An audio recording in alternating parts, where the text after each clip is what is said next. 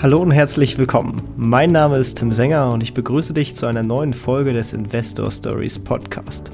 Erfahre von anderen Investoren, wie sie gestartet sind und welche Erfahrungen sie auf ihrem bisherigen Weg gemacht haben. Lass dich von ihren Geschichten, Strategien und Vorgehen inspirieren und schreibe deine eigene Investor Story. Hallo und herzlich willkommen zum Investor Stories Podcast. Du wirst jetzt denken, was ist denn jetzt kaputt? Der Tim hört sich ja ganz anders an. Nein, der Tim ist es dieses Mal nicht. Tatsächlich bin's ich wieder, der Daniel. Und ich habe aber den Tim auch mit dabei. Tim, sei mir gegrüßt, mein Lieber. Moin, moin. Ja, wir haben heute gleich zwei Anlässe, warum wir eine gemeinsame Folge aufnehmen. Und es gibt was zu feiern. Und zwar zwei Dinge gibt es quasi zu feiern, muss man sagen. Das erste ist, der Investor Stories Podcast wird tatsächlich drrm, vier Jahre alt. Vier Jahre. Wahnsinn. Jetzt gehören wir, glaube ich, auch schon so ein bisschen mit dem Podcast zum, ich glaube, das darf man fast schon sagen, so zum alten Eisen, ja, weil vier Jahre ist ja für einen Podcast mittlerweile auch eine Hausnummer. Und das zweite, Tim, du hast jetzt quasi vor knapp einem Jahr den Podcast übernommen. Das ist quasi die zweite Sache, was wir feiern können. Deswegen übergebe ich mal das Wort an dich. Was ist denn so in dem letzten ja, knappen Jahr, was, wo du den Podcast übernommen hast, so für dich und natürlich für, für, für uns, unsere Hörer äh, im Podcast so für dich passiert? Ja, eine ganze Menge, denn äh, ich habe ja quasi zum 1. September äh, übernommen, das war der Mittwoch. Wir laden ja immer mittwochs die Folgen hoch und seitdem haben wir äh, wöchentlich eine Folge veröffentlicht und ja, jetzt Mitte August kommt diese Folge raus und äh, damit ist es ja auch fast ein Jahr. Und ja, ich konnte viele tolle Leute kennenlernen. Äh, ist natürlich nicht komplett neu für mich gewesen, weil ich ja vorher auch schon den Erfolgsgeschichten-Podcast gemacht habe. Aber hatte spannende Diskussionen und ähm, ja, lief ja alles soweit echt super. Äh, tolle Leute kennengelernt, spannende Inhalte produziert. Und äh, ich denke, äh, das können die Zuschauer noch fast besser oder Zuhörer äh, noch besser beurteilen als, als ich selber, äh, dass das doch eigentlich ein ganz erfolgreiches, vielseitiges Jahr war, weil wir hatten ja auch echt verschiedenste verschiedenste Gäste aus verschiedenen Branchen äh, dabei. Ähm, man hat vielleicht auch so ein bisschen den Unterschied zwischen dir und mir gemerkt, äh, dass, dass du eher den Hang zum Thema Immobilien hatte, während ich so ein bisschen aktienlastiger war. Richtig. Ähm, genau, genau, aber hatten, hatten, ja auch andere Branchen dabei, vom Förster über ETFs, über Uhren, über Startups. Äh, ich glaube, wir waren da eigentlich ganz gut aufgestellt. Was meinst du denn? Ich glaube, das macht auch den Investor Stories Podcast aus, weil das, das Format, also der, der Podcast an sich, war von Anfang an auch von mir so, so geplant, eben nicht nur zu sagen, wir machen nur Immobilien, nur Aktien oder irgendwas in diese Richtung, sondern bieten tatsächlich ein breites Themenspektrum. Auf der einen Seite, weil es auch meinem persönlichen Interesse damals geschuldet war, weil ich nicht nur äh, in einem Bereich aktiv bin, genauso wie ja du auch. Du bist ja auch äh, recht breit unterwegs. Ähm, und, und ich finde es immer echt spannend zu sehen, so ein bisschen diesen Blick über den Tellerrand. Und ich glaube, dass unsere Hörerschaft das auch zu sehr schätzt. Also zumindest auch das, was bei, äh, als Feedback so ein bisschen bei mir ankommt. Und wenn ich so in Gesprächen mit Leuten bin, die auch den Podcast hören, die sagen halt auch, da ist äh, sehr, sehr breit was für mich dabei, wo man sagt, da kann ich aus allen vielen, äh, oder aus vielen Bereichen für mich was mitnehmen. Ja, und äh, gerade das ist auch nochmal ein gutes Stichwort in, in Sachen Feedback. Äh, das sei schon mal vorab gesagt, äh, dass wir das natürlich auch immer gerne entgegennehmen. Ähm, also äh, Kritik äh, konstruktiv möge sie natürlich sein. Äh, schreibt uns da gerne eine E-Mail mit Wünschen von Gästen über alles, wenn ihr da irgendwelche Hinweise habt. Gerade so die Gäste, die irgendwie vielleicht doch ein bisschen nischiger sind, die nicht so ganz in der Öffentlichkeit sind, aber eine spannende Story haben. Oder falls ihr denkt, ihr selber habt eine spannende Story oder würdet gerne mal erzählen, dann schreibt uns einfach mal äh, gerne an. Äh, die die äh, E-Mail-Adresse ist, glaube ich, info at investor-stories.de, oder? Nee, am geschicktesten, glaube ich, ist, wenn man einfach über das Kontaktformular auf der Webseite geht bei investor-stories.de. Äh, da landet es definitiv bei uns. Oder ihr schreibt uns, also entweder mich oder Tim äh, auf Facebook zum Beispiel an oder auf einem, äh, auf in, äh, Instagram sind wir ja auch unterwegs mit dem, mit dem äh, Investor Stories Kanal. Ähm, falls ihr uns da übrigens noch nicht folgt, kleiner Wink mit dem Zaunpfahl, gerne auch da uns weiterhin folgen, äh, dass ihr eben auch keine Folgeninhalte mehr verpasst und ähm, Natürlich genau, auch also bewerten, äh, wenn wir da sind, schon hier beim Werbung machen, äh, gerne auf iTunes, Spotify kann man ja mittlerweile auch bewerten. Äh, wenn ihr das noch nicht getan habt, freuen wir uns da über eine 5-Sterne-Bewertung. Ähm, oder sonst, falls ihr keine 5 Sterne vergeben wollt, dann schreibt uns lieber eine E-Mail und sagt uns, wie wir die erreichen können bei euch. Ähm, denn nur dann sehr, können wir das natürlich auch schaffen. Genau, sehr, sehr gute Idee. Also, nee, also äh, tatsächlich, weil wir den Ball von dir nochmal kurz aufgreifen. Also, wenn ihr Feedback habt zum Podcast, ähm, sei es zum, zum Tim selbst oder zum Podcast-Inhalt oder was auch immer, wenn euch da irgendwas ganz besonders gefallen hat, lasst uns das bitte wissen. Dann wissen wir auch, in dieser Richtung sollten wir dann vielleicht auch mehr produzieren, wenn wir da entsprechendes Feedback kriegen, mehrfach. Oder wenn du sagst, ja, irgendwie, da war jetzt eine Folge dabei, die hat mir überhaupt nicht gefallen, weil, also im Idealfall immer wirklich begründet, dass wir damit auch arbeiten können und auch äh, mit dem Feedback was anfangen können. Das heißt, wenn euch irgendwas stört oder wo ihr sagt, an der Stelle sehe ich tatsächlich noch Potenzial nach oben, lasst uns das bitte wissen. Nur so können wir besser werden und den Podcast auch für dich und für alle anderen Hörer und Hörerinnen besser machen. Also da sind wir echt auf eure, euren Input angewiesen und freuen uns auch immer, immer über ehrliches und sehr konstruktives Feedback, egal ob positiv oder negativ. So ist es. Und äh, wo wir gerade schon dabei sind, äh, vielleicht generell nochmal zur Entwicklung des Podcasts, weil zumindest von den Statistiken und dem bisschen, was wir so äh, gesehen haben, äh, scheint ihr ja zumindest ganz zufrieden damit zu sein und sind nicht die Hörer nach dem Wechsel in, in Scharen äh, weggelaufen, äh, sondern äh, man scheint mich ganz gut akzeptiert zu haben, äh, denn wir sind, äh, da haben wir auf jeden Fall quasi die, die Hörer mitgenommen, die, die du schon vorher angesammelt hattest und äh, das freut mich natürlich sehr, dass, dass ich euch anscheinend auch gefalle. Ähm, und äh, das hat uns natürlich auch geholfen, überhaupt das ganze Projekt zu betreiben, denn dadurch könnten wir natürlich auch Werbepartner gewinnen. Das habt ihr ja über den Podcast auch äh, gehört, äh, dass wir da versuchen, auch immer ganz passende Werbung zu machen, die möglichst euch nicht stört und äh, auch am Ende einen Mehrwert für uns alle hat. Ähm, das ist, glaube ich, eigentlich ein, ein ganz gutes äh, Merkmal, denn wir nehmen nicht jede Werbung an. Da hatte ich mit dem Daniel so die ein oder anderen Gespräche über doch sehr interessante Werbepartneranfragen, die wir dann leider immer abgelehnt haben, denn äh, ja, es muss schon äh, passen, dass man bei uns in, in den Podcast reinkommt und äh, wir nehmen da nicht jeden. Äh, falls ihr aber mal Werbung schalten wollt, auch dazu könnt ihr uns natürlich anschreiben ähm, und einfach mal eine Line droppen. Äh, wenn das für euch spannend ist, dann äh, kommen wir da gerne auf euch zu und dann finden wir bestimmt auch eine Lösung. Genau, so ist es. Also da gerne auf, allgemein auf uns zukommen. Wie gesagt, egal ob Feedback, äh, klar, Werbepartner ist bei uns natürlich ein Thema, ähm, weil ich und Tim, wir machen das ja nicht aus Spaß an der Freude. Also auch. Oder natürlich zum Großteil an, äh, aus, aus Spaß an der Freude und weil uns das Thema, Thema oder die Themen Investments und Geldanlage und Co. natürlich selbst sehr interessieren und das ja von uns beiden so ein bisschen auch ein Hobby ist, sage ich jetzt mal. Der Tim ist ja da sogar noch ein bisschen mehr verbandelt, auch beruflich. Äh, ich habe da ja vor weit über 20 Jahren meine Lehre zum Bankkaufmann gemacht und das war dann so meine erst, meine, meine einzigen Berührungspunkte im beruflichen Kontext mit dem Thema. Ähm, genau, und dann kam ja der Podcast dazu. Ja, und ähm, genau, also deswegen, der, also ich muss auch mal von meiner Seite sagen, Tim, jetzt hier mal äh, ganz offen, äh, du machst da echt einen grandiosen Job, also das kann ich wirklich sagen. Also ich bin ja so ein bisschen in, die, in den Hintergrund gerückt. Ich und Tim, wir stimmen uns regelmäßig ab über den Contentplan so ein bisschen. Ähm, natürlich, ich mache so mehr das Thema Kooperationen und ähm, der Tim macht mehr so das, das vorne rum, die Moderation und dann die, die Content-Bearbeitung. Also da, da ergänzen wir uns, würde ich mal sagen, sehr, sehr gut und äh, sind da mittlerweile, glaube ich, echt gut eingespielt. Und das macht Spaß, das Projekt auch weiter betreiben zu können. Und da, da freue ich mich jetzt echt, dass, dass wir da, ja, der, der Plan für das Jahr steht ja auch schon, muss man sagen. Also unser Contentplan steht. Ähm, natürlich gibt es da die ein oder andere äh, Lücke, die man noch füllen muss, aber das kriegen wir alles gebacken und da freue ich mich total drauf, dass das Projekt weitergeht und dass es eben nicht brach liegen muss, was bisher, damals tatsächlich von mir der Plan war, weil ich das einfach zeitlich auch gar nicht mehr geschafft habe. Das ist auch eine ganz gute Überleitung, jetzt äh, um die ganze Lobhudelei äh, zu beenden. Vielen Dank dafür natürlich. äh, was machst du denn jetzt eigentlich, jetzt wo du äh, nicht mehr den Investor Stories Podcast so aktiv betreust? Also natürlich bist du schon noch aktiv im Hintergrund dabei, aber äh, das ist ja nicht dein Hauptjob. Den hast du ja zwischendurch auch gewechselt. Vielleicht magst du mal ein bisschen erzählen, wie so deine Reise weitergegangen ist. Ja, meine Reise ist jetzt tatsächlich vom Podcast zum Podcast gegangen, wenn du so möchtest.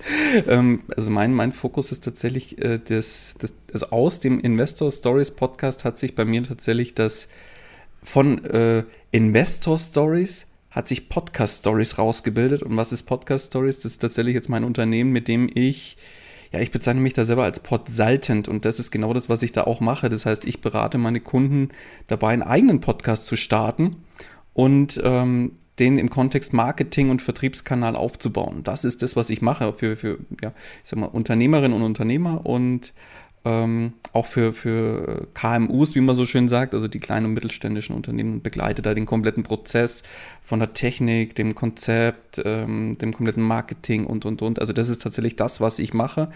Und das ist das Schöne, denn mit dem Investor Stories Podcast kann ich da, auf der einen Seite habe ich da sehr viel Know-how aufgebaut, was jetzt da in meine, ähm, also was so meine Expertise dann auch eben geworden ist, wo ich die natürlich auch noch mit vielen anderen Bereichen mit aufgebaut habe. Aber auf der anderen Seite, was ich bei Podcast Stories jetzt immer für neue Strategien und Konzepte auch für meine Kunden entwickle, das testen wir natürlich dann auch immer wieder im Investor Stories Podcast aus und somit ähm, spielen sich die beiden Bereiche sehr gut, ähm, wie sagen, in die, in die Karten sodass das, das eine das andere sehr, sehr gut ergänzt. Genau, und, und das ist das, was ich tatsächlich jetzt äh, mache und äh, also das Thema Podcast ist mir geblieben. sehr gut. Genau, und wie hat es sich so investmenttechnisch bei dir weiterentwickelt? Denn das ist ja eines unserer Kernthemen hier im Podcast. Wer hätte es gedacht, dass wir heute auch über das Geld, das Thema Geldanlage und Investment sprechen? Nein, natürlich hat sich da bei uns beiden, glaube ich, ein bisschen was getan innerhalb des, deswegen, ich gebe da jetzt mal so ein bisschen, mein letztes Update ist ein bisschen länger her, glaube ich. Ich gebe da einfach mal so ein Status Quo, ne? dass, dass ich einfach mal so ähm, sagen kann, was mache ich denn aktuell noch im Bereich Geldanlage und Investments. Also mein oder eins meiner Fokusthemen, du hast es damals schon gesagt, war ja zum Schluss eher das Thema Immobilien bei mir. Ähm, da ist, das ist, ist auch immer noch so. Natürlich habe ich trotzdem mein Aktienportfolio, das habe ich eigentlich zum, im Großen und Ganzen auch nicht mehr groß angefasst. Also wirklich kleinere Käufe und Verkäufe, die jetzt aber nicht nennenswert sind, habe ich getätigt. Ein großer ja, ein großer Brocken, der, der mir so ein bisschen wehgetan hat, war natürlich damals der Wirecard-Skandal, weil da habe ich eine sehr, sehr große Position gehabt. Also da habe ich vierstellig verloren tatsächlich. Ähm, aber das sind so Lerneffekte, ne? Also das ist halt, ist halt wie es ist. Ähm, es hätte aber auch genauso andersrum gehen können. Also ich habe tatsächlich, als das ganz krass gefallen ist damals, habe ich sehr äh, nochmal ordentlich investiert weil ich äh, war von der Firma so übermäßig überzeugt und dachte halt, ja, ein DAX-Konzern, wenn das passiert bei einem DAX-Konzern, dann haben wir ganz andere Probleme. Ja, und siehe da.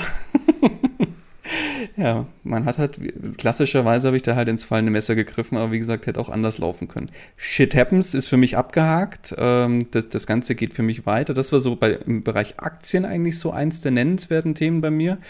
Und ansonsten ist nach wie vor das Thema passive Geldanlage tatsächlich bei mir im Kontext Börse ähm, ein Thema, was ich fokussiere, weil ich einfach aus Zeitgründen nicht mehr die Zeit habe, mir einzelne Aktien individuell anzuschauen, dazu schauen, was, was muss ich da, welche, welche könnte jetzt ein Kauf sein, welchen Verkauf etc. pp. Also so aus dem aktiven Geschäft bin ich tatsächlich komplett zurück. Das war ja so am Anfang so das Steckenpferd von mir. Dann ist ähm, es ist ja eher das Thema Immobilien geworden, aber dann, bei, wie gesagt, an der Börse bin ich nur noch passiv unterwegs mit ETFs und teilweise auch äh, ausgewählten, sehr ausgewählten Fonds. Ähm, und im, im Bereich Immobilien muss ich sagen, da hat sich seit meinem letzten Update tatsächlich nicht mehr viel getan, weil ich natürlich sehr stark den Fokus aufs Business gesetzt habe und äh, jeden Euro, der über war, auch ins Business investiert hatte. Äh, ist nach wie vor auch noch so. Ähm, deswegen laufen halt im Hintergrund meine Sparpläne und so weiter. Das läuft alles ganz entspannt. Im Bereich Immobilien gab es jetzt keine Neukäufe mehr bei mir. Was sich aber für mich sehr zum Positiven entwickelt hat, äh, so, so zwei Learnings. Das erste Learning war, ähm, Index-Mietverträge sind gut. ja, jetzt wo die Inflation durch die Decke geht, äh, macht das Spaß. Äh, genau, also da habe ich tatsächlich jetzt auch ähm, bei einem meiner Objekte, bei dem ich dann den ersten Index-Mietvertrag gemacht habe, jetzt äh, entsprechend auch angepasst. Ähm, und das zweite ist ähm, Augen auf bei der Mieteauswahl. Also das muss ich wirklich sagen. Ähm, meine Miete, die ich drin habe, ich habe die extrem bewusst ausgewählt und da sehr, also bei mir sind, ich muss anders sagen, bei mir sind sehr viele durchs Raster gefallen, weil ich äh, in meinen Augen, ich, also ich weiß jetzt nicht, ob das Standard ist bei vielen anderen, ja, ähm, die das auch ein bisschen professioneller, sage ich mal, machen, ähm, und nicht der, der, der, der, der 0815-Vermieter ist, der mal schnell irgendwann eine, eine, Wohnung geerbt oder irgendwie einfach mal, einfach mal gekauft hat, so nach dem einfach mal machen Prinzip, ohne sich groß Gedanken drüber zu machen. Ich habe mir da durchaus sehr, sehr viele Gedanken gemacht bei den äh, Immobilienkäufen und vor allem auch bei der Mieterauswahl. Also ich habe da relativ viel Gehaltsnachweise, Schuferauskunft, Pipapo, ähm, da sehr klar ausgewählt. Und da muss ich jetzt echt sagen, das hat, hat sich bisher bezahlt gemacht, diese, ähm, diese Auswahl, weil ich tatsächlich von meinen Mietern quasi nichts mehr höre, außer es brennt irgendwo oder jemand äh, einer der Mieter sagt, du pass mal auf, da habe ich ein Thema. Ähm, braucht da irgendwie Unterstützung. Das gebe ich ja dann im Zweifel an die Hausverwaltung weiter und dann funktioniert das. Aber und das ist mir auch wichtig, dass die Mieter, wenn es brennt, wirklich auch den Mund aufmachen und ansonsten quasi mich sich, sich im Idealfall nicht melden, sondern einfach ihre eine schöne Zeit in der Wohnung einfach haben. Und das äh, ist bei mir momentan der Fall. Also da bin ich gerade mega happy. Das, das ist so auch quick and dirty, so mein Update. Tatsächlich, wie gesagt, hat sich nicht so viel getan. Ich, ich liebäugel nach wie vor immer noch mit dem Thema äh, Krypto-Investments, weil ich das ein super, super spannendes Thema finde. Das steht äh, tatsächlich für dieses Jahr ähm, auch noch auf meiner Agenda, da jetzt endlich mal ähm, eine erste Position aufzubauen und da einfach mal so ein bisschen den, den, den Fuß ins kalte Wasser reinzubringen, um einfach mal erste Erfahrungen zu machen. Das, da wird noch nicht, wird nicht viel sein, wird aber trotzdem, wir mal einen vierstelligen Betrag ähm, auf die Seite gepackt, dass ich da jetzt irgendwo in, im Bereich Kryptos investieren werde und mir, mir das, da auch mal so ein bisschen Erfahrungsschatz aufbauen will. Da sind ja jetzt auch die Preise ein bisschen äh, runtergekommen, dass das äh, vielleicht etwas attraktiver ist als von vor einem Jahr, als sie so hart hochgeschossen sind. An dieser Stelle möchten wir dir einen weiteren Werbepartner von uns vorstellen, und zwar Ride. Das Berliner Fintech unterstützt seine Kundinnen und Kunden dabei, ihre Geldanlage mithilfe dem Investmentvehikel GmbH steuerlich zu optimieren. Warum das funktioniert? Ganz einfach. Im Betriebsvermögen zahlst du auf Aktienkursgewinne nur 1,54% Steuern, anstatt der privaten Kapitalertragssteuer von 26,38%. Auch bei Immobilien lassen sich Steuern auf Mieteinnahmen auf etwa 15% senken. Egal ob für aktive Investoren oder langfristige Anleger, durch die vermögensverwaltende GmbH kannst du mit Ride langfristig deine reale Rendite optimieren und hast mehr Geld, um Vermögen aufzubauen. Das kann sich bereits ab einem Depotvolumen von 80.000 Euro lohnen. Ride gründet eine vermögensverwaltende GmbH für dich und kümmert sich in Zusammenarbeit mit spezialisierten Steuerberaterinnen und Steuerberatern um die gesamte Buchhaltung, die online über die Ride-Plattform abgebildet wird. Und als Hörerinnen und Hörer des Investor Story Podcasts sparst du mit dem Code INVESTOR großgeschrieben zusätzlich 100 Euro bei Ride. Gehe hierfür einfach auf investor-stories.de slash ride oder nutze den Link in den Shownotes. Und jetzt wünsche ich dir viel Spaß bei der weiteren Podcast-Folge meines wissen wir ja beide, Preise sind ja immer relativ, ne? Also egal ob bei Aktien oder bei anderen Investments, das ist ja alles immer relativ, ne? Also was, was heute teuer ist, kann ja in zehn Jahren billig sein, also oder andersrum, ne? Also so ist, ist ja immer eine, eine Sichtweise für sich. Deswegen spiele ich jetzt mal den Ball zurück, Tim. Was hat sich denn bei dir in, im, ja, ich würde mal jetzt das so heute als, als Basis nehmen, was hat sich denn bei dir in, innerhalb des letzten Jahres, seit du jetzt den Podcast übernommen hast, was hat sich denn da investmenttechnisch bei dir getan? Ja, hat sich tatsächlich auch einiges getan, äh, auch wenn es ja quasi nur ein Jahr in dem Sinne war. Ähm, aber so ein paar Sachen, die ich äh, schon so, glaube ich, angekündigt hatte, mehr oder weniger indirekt äh, im, im Podcast damals, äh, habe ich tatsächlich auch umgesetzt. Also ich habe äh, die Immobilie, die ich hatte, habe ich verkauft bekommen, auch zu einem sehr guten Preis. Und ähm, da hat mir zusätzlich tatsächlich auch die Zinserhöhung äh, in, die, in die Karten gespielt, weil ich hatte die extrem günstig finanziert bekommen gehabt. Und ich, vielleicht noch zur Erinnerung, ich wollte die halt verkaufen, weil mir das Thema Immobilien wenig Spaß gemacht hat und äh, Aufwand und Gewinn mir meiner Ansicht nach nicht genug im Verhältnis standen. Und äh, dann äh, habe ich die einfach mal Maklerin gegeben, habe ihr gesagt, welchen Verkaufspreis ich mindestens dafür haben möchte und äh, dann ist es auch mehr oder weniger leicht unter diesem Preis äh, geworden. Also ich hatte den auch mit Absicht relativ hoch angesetzt, also äh, das, das war schon das Maximalste, was man da hätte irgendwie rausholen können. Und weil die, also ich, weil ich ja sie gerade mal ein Jahr tatsächlich gehalten habe, da schlägt ja jetzt jeder die Hände über den Kopf zusammen, ah, da muss er ja Steuern zahlen, Vorfälligkeitsentschädigung und, und, und, und, und. Ähm, ja, klar, ähm, am Ende war es mir das wert, dass ich halt Steuern darauf zahlen muss, weil die zahle ich A nur auf den Gewinn tatsächlich, den ich ja sowieso machen würde. Ähm, und äh, dafür ist mir das äh, okay, dass ich mich dann mit dem Stress äh, nicht mehr rumschlagen muss. Und äh, in Sachen Darlehensvorfälligkeitsentschädigung, da sind die Zinsen halt in, in meine Richtung gelaufen, weil dadurch, dass sie sich zwischenzeitlich haben sie sich die Bauzinsen ja für zehnjährige Darlehen sogar knapp auf 3% oder sowas äh, erhöht, vielleicht sogar noch mehr, habe ich gar nicht mehr so im Blick den Markt gerade. Ähm, Und ich hatte halt irgendwie zu, was war das, 1,5 Prozent oder so finanziert. Und dann ist es natürlich für die Bank schön, wenn sie mal ein niedrig verzinstes Darlehen los wird und das Geld äh, teurer vergeben kann. Und deswegen musste ich auch nur eine sehr geringe Vorfälligkeitsentschädigung zahlen. Äh, und das okay. ist dann natürlich am Ende purer Profit gewesen, was ich mir da erspart habe. Und dann äh, konnte ich tatsächlich das Geld nehmen und habe das dann äh, aber auch tatsächlich direkt in die nächste Wohnung gesteckt und habe mir dann doch eine weitere Wohnung gekauft, aber zur Eigennutzung. Ähm, Einfach weil ich wollte gerade sagen, also jetzt, jetzt hätte ich aber wirklich meine Hände tatsächlich über den Kopf zusammengeschlagen, wenn jetzt gesagt hättest, ich hätte nicht, nee, ich habe wieder eine gekauft zur Kapitalanlage. nee, weil es gab tatsächlich nur eine Straße weiter, eine recht äh, attraktive Wohnung, äh, relativ äh, in gutem Zustand, dadurch auch verhältnismäßig teuer, aber noch so, dass man äh, sich die leisten konnte und dass ich sie auch zu dem Preis tatsächlich auch vermieten könnte, äh, sodass sie zumindest kostendeckend wäre. Ähm, habe ich jetzt natürlich nicht vor, da auszuziehen, sondern bin ja gerade erst eingezogen. Ähm, Genau, einfach, äh, weil es sich so ein bisschen ergeben hat. Und ich habe das halt auch stark durchgerechnet, dass die Kosten, die ich jetzt mehr habe, weil die Wohnung ein bisschen größer ist als meine kleinere Studentenwohnung, die ich seitdem ja bewohnt hatte, äh, seitdem ich studiert habe, da ist das äh, quasi nicht teurer in dem Sinne. Also es kommt nur die Tilgung obendrauf und die zahle ich ja mehr oder weniger in meine eigene Tasche. Ähm, und ist dann quasi auch so ein indirekter Sparplan. Und äh, so habe ich mir das zurechtgerechnet und das hat eigentlich ganz gut gepasst. Und äh, ja, bin sehr zufrieden mit der Wohnung, weil vorher hatte ich eine recht dunkle Wohnung und jetzt habe ich schön viel Licht, viel Platz und äh, bin insofern äh, zufrieden. Und die Gegend kannte ich ja schon, weil ich nur eine Straße weitergezogen bin. Insofern äh, manche. Mit dem Bollerwagen umgezogen. Genau, genau. ja, wirklich. Ich ist er halt, halt mit der Kiste rausmarschiert, einfach in die nächste Wohnung reingelaufen. Äh, das ist natürlich auch, hat den Umzug um einiges äh, entspannter gemacht. Ähm, genau, ist so ein halbes Investment natürlich, äh, weil äh, ist ja mehr so eine Art Lifestyle-Entscheidung, aber äh, am Ende baut man sich natürlich trotzdem äh, Vermögen auf, äh, weil man sich ja, äh, ja Eigentum erspart und das ja langfristig dann auch die Miete auf Null senkt und das ein Kosteneinsparfaktor ist. Klar, da scheiden sich ja draußen die Geister, deswegen. Genau. Äh, deswegen habe ich es jetzt auch so explizit angesprochen. Das, aber das ist ja dann auch äh, letztlich, das soll jeder für sich selber entscheiden, so sage ich das immer. Ne? Also kaufen oder mieten ist ja echt immer so ein, so, ein, so ein Zwiespalt zwischen ganz, ganz vielen da draußen. Aber das soll jetzt hier auch gar nicht Thema sein. Immobilien, Haken dran.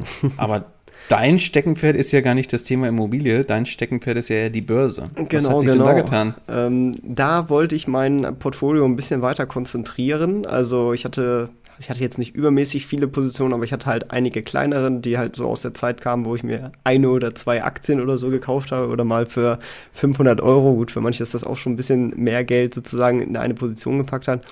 Aber am Ende, wenn man das vor allem mit dem Aufwand, sage ich mal, den man für, wenn man so eine Aktie, Einzelaktie kauft, äh, eine Analyse betreiben muss, dann, wenn man sie später weiterverfolgt, dann steht das halt irgendwie nicht im Verhältnis. Also steht sowieso eigentlich fast nie, äh, weil, also zumindest auf kleiner Basis bei mir, äh, aber es macht mir Spaß, deswegen ist okay. Weil ich wollte es dann auf ein paar äh, weniger Titel konzentrieren, dass ich so maximal 20 im Portfolio habe, aber eigentlich fast noch weniger. Am liebsten hätte ich nur so 10, äh, aber ich glaube, ich habe es so, so, mittlerweile so auf 15 oder sowas reduziert bekommen. Äh, also 15 größere Positionen neben meinem ETF-Absicherung äh, quasi, in denen ich fleißig auch noch reinspare. Ähm, weil, die ETF-Absicherung. Ja, das sichert also die ETF denn, der ETF denn ab.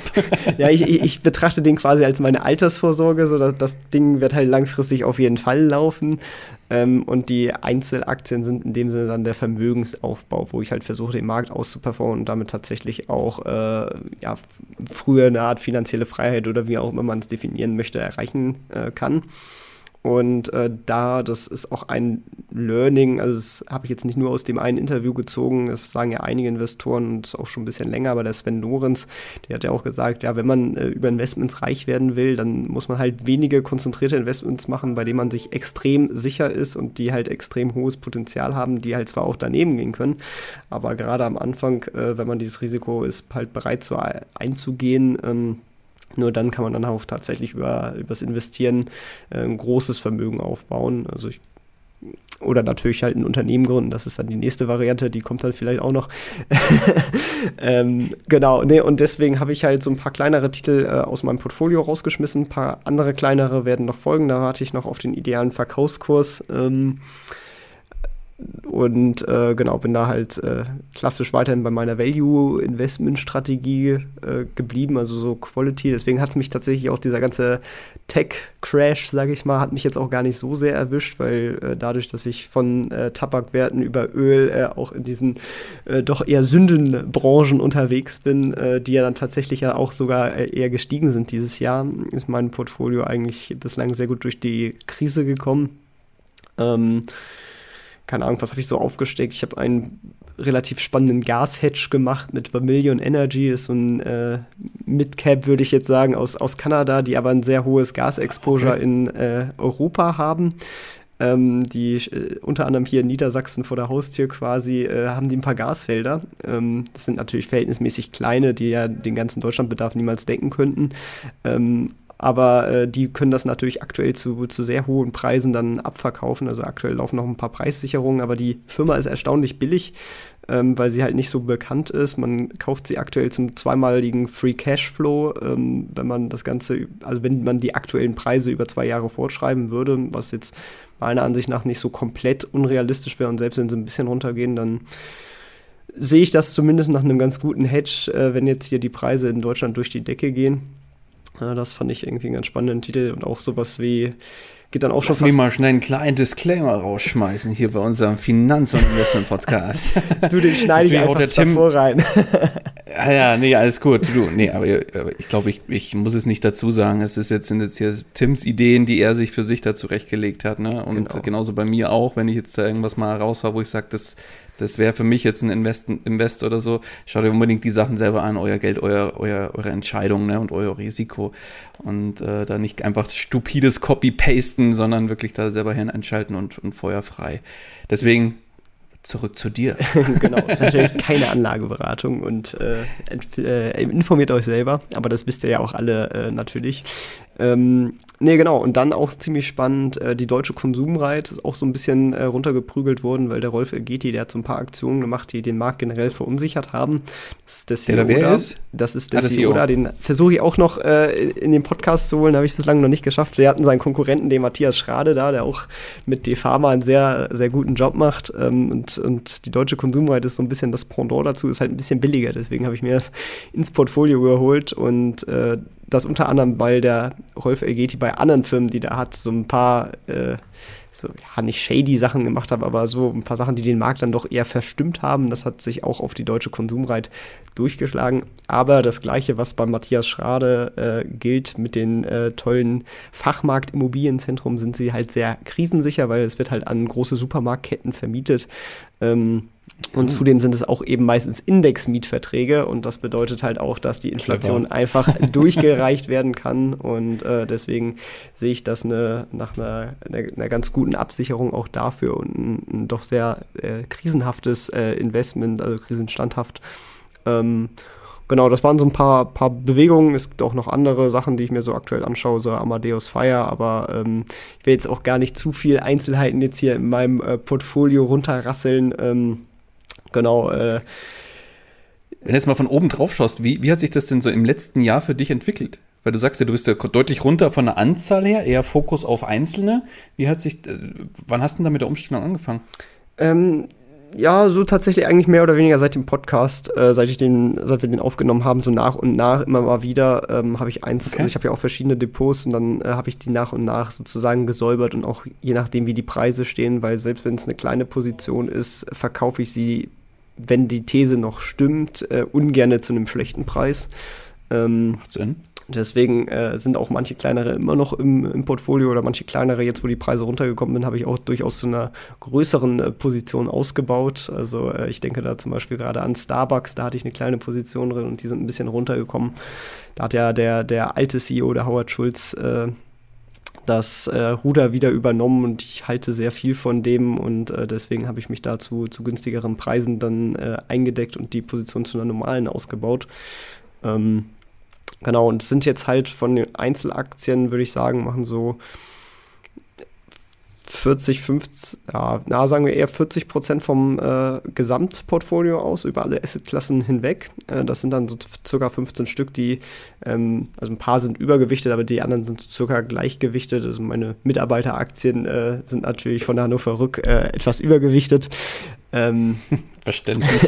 verständlich. Oder auch so ein paar kleinere Positionen. Also so British American Tobacco hat sich extrem gut entwickelt und da hatte ich halt über lange Zeit äh, viel nachgekauft, weil sie halt über lange Zeit relativ billig waren. Und jetzt sind sie halt im, im Wert auch noch hochgegangen. Dadurch ist die auch so ein bisschen übergewichtet. Ähm, ich habe immer noch einen recht hohen P2P-Anteil, würde ich sagen, sind auch irgendwie fast 30 Prozent, würde ich sagen. Also schon äh, mehr als viele. Also P2P-Kredite? Ja, ja. Ähm, da bist du quasi noch so stark drin. Da bin Stimmt. ich noch so stark drin, ja. Da ein kleines Update von mir. Ich bin tatsächlich, da hatte ich ja so 10 Prozent, 5 bis 10 Prozent hatte ich ja da im Anteil bei mir im Portfolio. Die sind jetzt auf 1 Prozent, unter 1 Prozent runter, weil ich das tatsächlich auslaufen lasse komplett, weil ich eben meine Gelder, die, frei, die frei werden, sage ich mal, echt in andere Sachen stecke. Momentan eben ist es bei mir der Businessaufbau, aber wie ist es da bei dir mit P2P? Gehst du da eher raus oder hältst du stabil? Ich halte aktuell mehr stabil. Also ich habe zwischenzeitlich sogar mal nachgelegt, weil bei Mintos sind die Zinsen halt wieder auf einem sehr attraktiven Niveau und ich äh, kaufe halt auch nicht äh, die Kredite von jeder Butze da. Da sind ja schon so ein paar äh, eher, ja. eher kritisch zu betrachtendere ähm, Unternehmen, die halt irgendwie mit 99% Leverage da, da fahren oder so. Da muss man sich dann nicht wundern, wenn einem einem das dann bei der nächsten Konsumentenkrise um die, äh, um die Ohren fliegt. Ähm, und äh, deswegen achte ich da schon drauf, eher auf die, die solideren äh, Loan Originators, wie sie ja heißen, zu gehen. Also von der Delphine Group zum Beispiel, eine Placid Group oder so, nur ein paar, paar Namen in den, in den äh, Ring zu werfen. Und deswegen ist Mintos davon auch, äh, nee, bon, Quatsch, Bondora ist tatsächlich die, die größte Plattform, weil ich da die auch so ein bisschen als Tagesgeldersatz mit ein bisschen mehr Risiko äh, nutze. Dann würde ich sagen, mhm. folgt Mintos und dann habe ich noch so ein bisschen Twino, Wire Invest, äh, Monicera und äh, Debitum Network, obwohl ich Debitum Network ein bisschen reduziere, weil den CEO, äh, der da vorher war, der, der Sergey, der ist leider äh, gewechselt zu einem der Loan Originators. Ich habe sehr viel von dem gehalten. Zudem haben sie sich meiner Ansicht nach in der Ukraine-Krise, sie haben einen Kreditgeber in der Ukraine gehabt, meiner Ansicht nach nicht so ganz gut ähm, ja, transparent am Anfang kommuniziert, sind jetzt gut nachgezogen.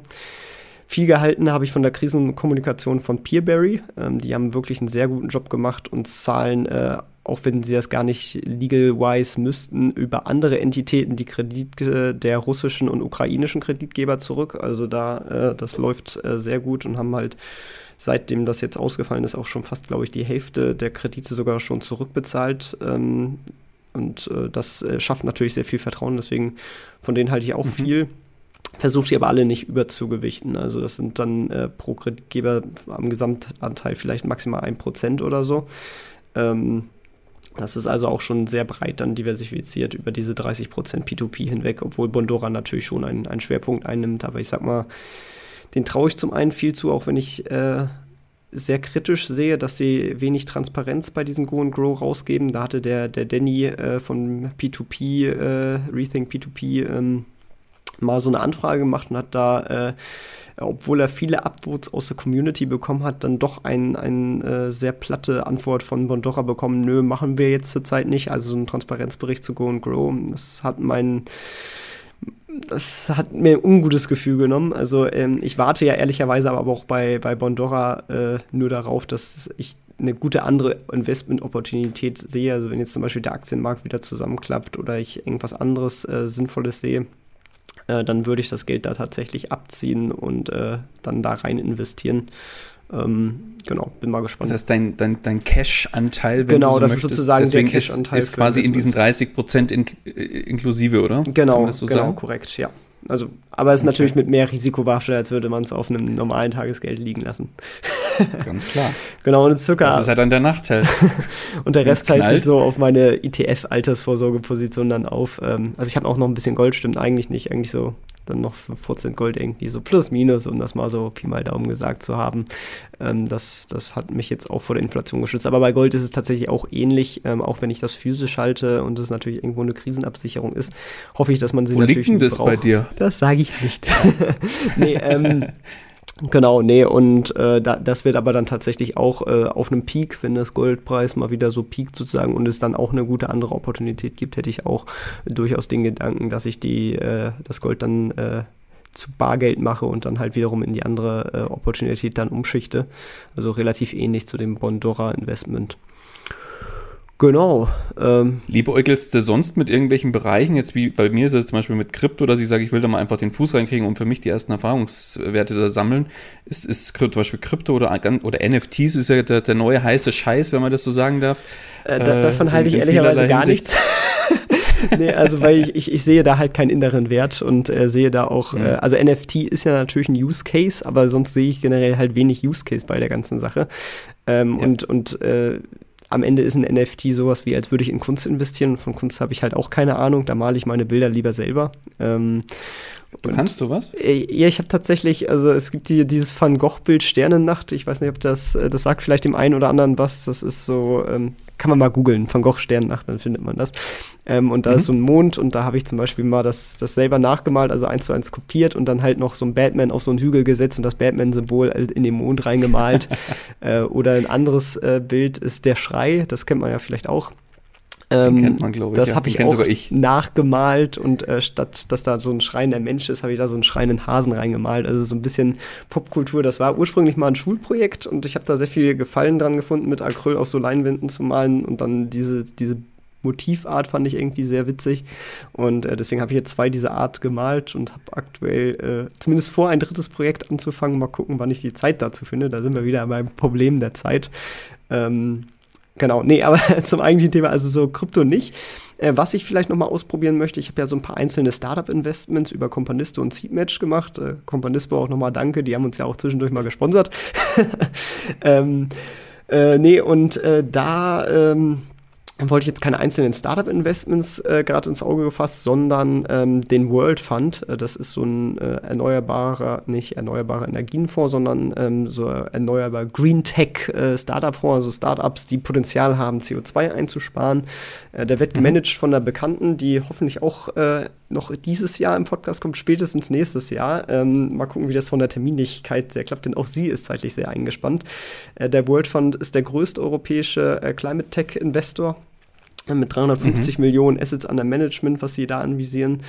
Ähm, und äh, die Daria, die eine Partnerin da, äh, ist, eine, ist eine ganz tolle, die auch schon mal im Erfolgsgeschichten-Podcast und auch die wird noch mal ein bisschen was erzählen. Und auch da wollte ich eventuell über Econos, die ja auch bei uns mal im Podcast waren, äh, kann man da in den Fonds investieren. Ähm, und da wollte ich eventuell noch mal was reinpacken. Ähm, mhm. Genau, das ist sowas, was ich äh, gerade evaluiere. Ja, ihr seht heute in der Folge, da, da werden ganz neue Seiten auch von Tim hier veröffentlicht. Hier der, der, der Maler, hier der Tim, Tim van Gogh Sänger. nee, sehr cool. Ähm, ja, spannend. Ähm, ich ich glaube, da, da, da, da wird sich die, das nächste Jahr, also heute in einem Jahr, wenn du so möchtest, wird es ja dann nochmal ein Update geben und dann schauen wir mal, was sich bei mir getan hat, was sich bei dir getan hat. Ähm, genau. Und wie gesagt, ich würde sagen, gibt es von deiner Seite so noch irgendwie was, was wir unseren Hörern auf der Reise noch mitgeben könnten? Äh, was soll ich denn den Hörern noch mitgeben? Die kennen ja schon unsere tollen Tipps von den ganzen tollen Gästen, die wir so haben. Auch vielen Dank an alle Gäste natürlich, die, die über das Jahr dabei waren. Das war großartig, mit euch allen zu reden. Und auch vielen Dank nochmal an die Zuhörer. Nee, macht einfach weiter, äh, probiert neue Sachen aus, immer schön äh, lesen, weiterbilden, Podcasts hören. Äh, das sind äh, die einzigen Möglichkeiten meiner Ansicht nach, wie man wirklich äh, besser wird ähm, im Investieren, im Leben, im Allessein. Ähm, und äh, genau, hört nie auf, euch weiterzubilden. Ich glaube, ein besseres Schlusswort könnten wir nicht finden. In dem Sinne, Tim. Auf die nächsten fünf, äh, vier Jahre Investor Stories Podcast und bis bald, ihr Lieben. Macht's gut. Ciao, ciao. Ciao, ciao. Das war's auch schon wieder mit dieser Podcast-Folge. Ich danke dir ganz herzlich fürs Zuhören. Wenn dir der Podcast gefallen hat, würde ich mich sehr freuen, wenn du ihn mit einer Bewertung auf iTunes unterstützt. Außerdem möchte ich dich gerne dazu einladen, der Investor Stories Community auf Facebook beizutreten. Hier hast du einen Austausch mit Gleichgesinnten und professionellen Investoren, die selber ihren Weg in die Freiheit der Finanzen gegangen sind und von ihnen kannst du lernen oder auch selber andere Leute bereichern und zudem ist dort Feedback zum Podcast immer willkommen. Um ganz schnell dorthin zu gelangen, kannst du auch einfach investor-stories.de slash community eingeben. Ich freue mich, wenn du auch beim nächsten Mal wieder dabei bist. In diesem Sinne, alles Gute, dein Tim.